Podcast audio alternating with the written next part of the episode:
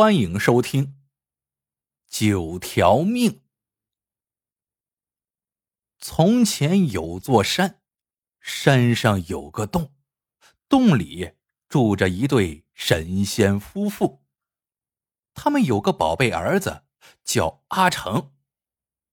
身为神仙的儿子，这阿成真被宠上天了，可谓是要风得风，要雨得雨。转眼间，阿成长到十八岁，他要下山去尘世间经风雨。父母见阻拦不住，便与他深谈了一次。阿成这才知道，托神仙父母的福，自己有九条命。父亲说：“你以前没做过啥好事，这次下凡间，好好利用你的九条命，累功积德。”争取早日成仙。阿成满口答应了下来。第二天，阿成下了山，来到一个大镇子，他先去饭馆点了一桌酒菜，开心的吃了个痛快，又受老鸨的勾引，去妓院鬼混了几日。从妓院里出来，他又一头扎进了赌馆。几天后，阿成从赌馆里出来。虽然身上的金银已经输了个精光，但精神上异常畅快，心想：反正自己有九条命，前边八条命先吃喝玩乐，等最后一条命再修行的话也不迟啊。要活得潇洒自在，就要想办法搞钱。阿成在大街小巷转悠着，寻找发财的机会。途经一大户人家后院，他听见墙内有妙龄女子的欢歌笑语。正巧围墙边有棵大树，他抱着树干吃力的爬上去，坐在树上朝院内观望。下面是绣楼和后花园。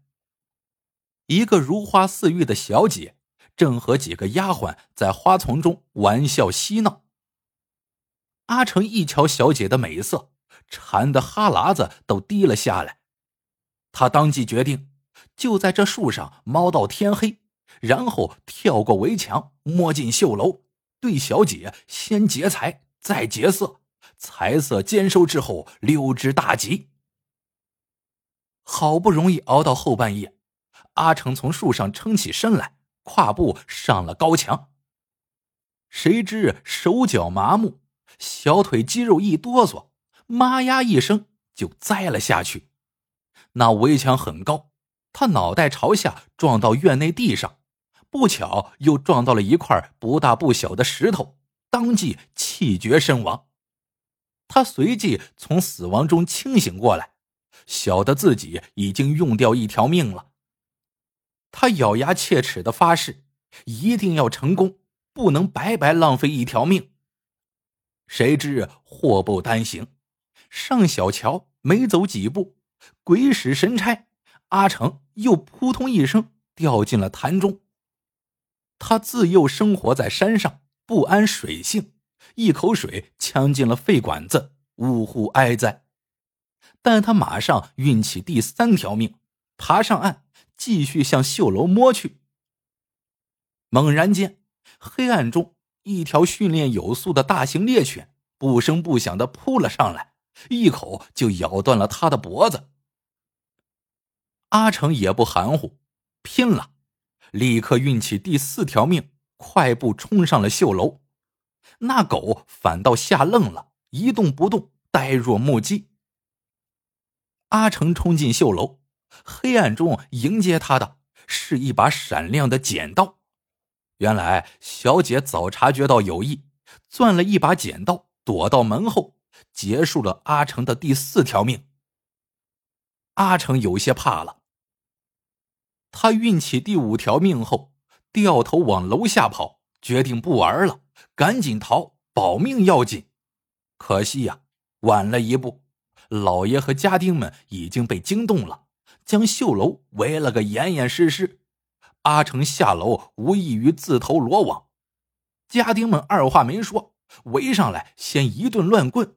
要了阿成的第五条命，见打死人了，老爷忙喝住了手下。这时，阿成已续上了第六条命。有家丁一摸他的鼻息，禀告说：“老爷没事，还喘气呢。”老爷这才放下心来，见天快亮了，喝令将阿成五花大绑押往县衙。县官老爷是个饱读诗书的儒生，极其痛恨这种夜闯私宅、采花偷香之辈，当即判了个斩立决。刽子手将阿成拉到乱石岗，一刀砍下了他的脑袋。这一回，阿成学乖了，他一直等到刽子手们走远了，才运起第七条命，将脑袋和身子接到了一起。岂料祸不单行，一个提着粪叉的乞丐见杀人了，远远的跟了过来。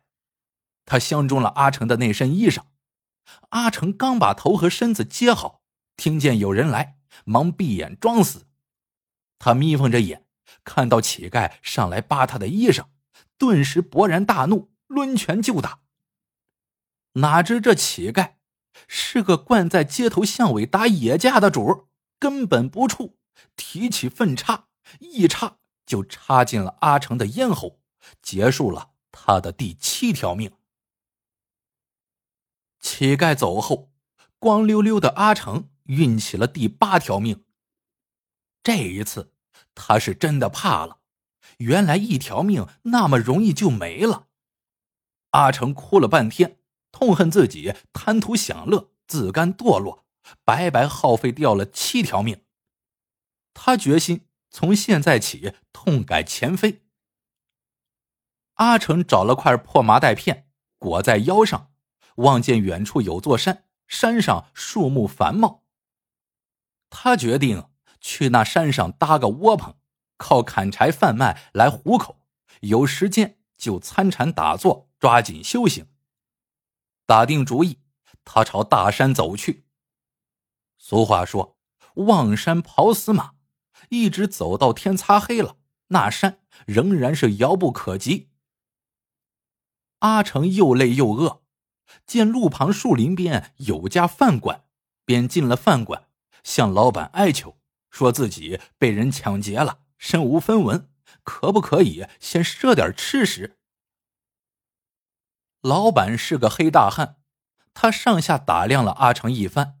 脸上的横肉里挤出一丝笑意，说道：“谁没个落难的时候？好说好说。”说罢，他高声朝后厨吆喝：“贵客一位，好酒好菜伺候。”片刻，一个瘦削的小伙计端着一大盘牛肉、一大盘肉包子和一壶烧酒送了过来。阿成抓起包子。几口就是一个，又端起酒来往下灌。正大吃大喝着，阿成突然觉得头昏眼花，昏死了过去。等醒过来的时候，他发现自己在一间小黑屋里，手脚被绑在了一张案板上。昏暗的灯光下，店老板和小伙计狞笑着站在旁边，手中拿着雪亮的尖刀。阿成吓得魂飞魄散，哆嗦着问：“你们要，要要干什么？”老板笑道：“刚才那些人肉包子好吃吗？你吃饱了，该借你的肉来做包子了。”说着，老板操起刀子，一刀就攮进了阿成的心窝。阿成运起第九条命。这也是他的最后一条命了，可是出现了一个大问题，他的身体被剁成肉馅了，他成了一个没有身体的游魂，必须尽快找一个身体。就这样，他在空中游荡着，不知道过了多久，看到下面有一处豪宅，这家的老爷刚断气，老爷的小妾和儿子正围着老爷的尸首痛哭流涕。阿成想，我不如就借这个老爷的身体一用，今后一定好好修行，积德行善。转瞬间，阿成的魂魄已钻入老爷的尸体中，儿子和小妾正痛哭着。忽听老爷长叹一声，慢慢悠悠的睁开了眼睛。儿子和小妾刹那间停止了哭泣，二人对视一眼，突然不约而同的扑了上来。用枕头死死压住了老爷的口鼻，直到老爷气息全无，彻底死绝，这才松开了手。小妾骂道：“你这老东西，还敢诈尸！”老爷的儿子强笑道：“这叫好事多磨，咱俩的好事，他生气着呢。”小妾瞪了对方一眼，威胁道。你将来要是对我不好，你爹就是下场。再说阿成，他这一回真的死了，九条命都没能够救得了他。他没想到自己以前实在是太坏了，连老天爷都给不了机会了。